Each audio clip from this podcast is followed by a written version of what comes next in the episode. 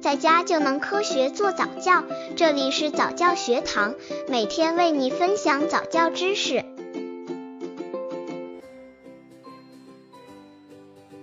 十一个月宝宝早教亲子游戏三，和宝宝玩藏宝游戏。这个游戏培养思维推理能力和求知欲。和妈妈玩藏宝游戏，在游戏过程中，宝宝会产生一种假设。期待确认的过程，而这个过程恰恰是人的高级心理过程的一种表现。通过游戏可以促进宝宝高级心理机能的发展。好奇心和求知欲也是人一生学习的动力，让宝宝在探索中发现，在发现中成长，可以培养宝宝学习的积极性和主动性。游戏前准备一条大毛巾、小玩具或独立包装的小食品若干。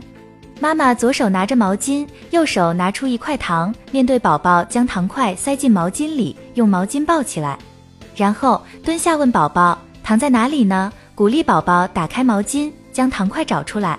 接着在毛巾中塞入另外一件小物品，然后让宝宝打开毛巾，看看是什么。宝宝打开毛巾后，妈妈要用惊喜的声调说出物品的名称。小物品在一条毛巾的魔力下，一会儿有一会儿没有，会激发宝宝的好奇心。同时，打开毛巾当物品出现的时候，妈妈还可以顺势教宝宝认识每一样物品。刚接触早教的父母可能缺乏这方面知识，可以到公众号早教学堂获取在家早教课程，让宝宝在家就能科学做早教。十一个月宝宝早教亲子游戏四，食物脸谱。这个游戏锻炼辨认造型、精细动作。这个游戏会叫宝宝自己构思造型，也是训练宝宝吃饭时所需要的精细动作技能的好方法。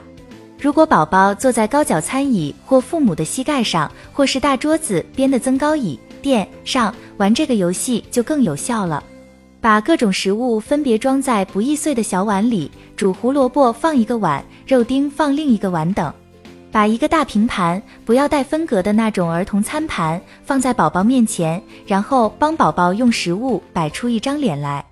这时，妈妈在一旁指导指导。宝宝拿着一小手的食物，按照你说的位置摆放，把面条摆在这里做头发，让我们用西红柿做鼻子，好不好？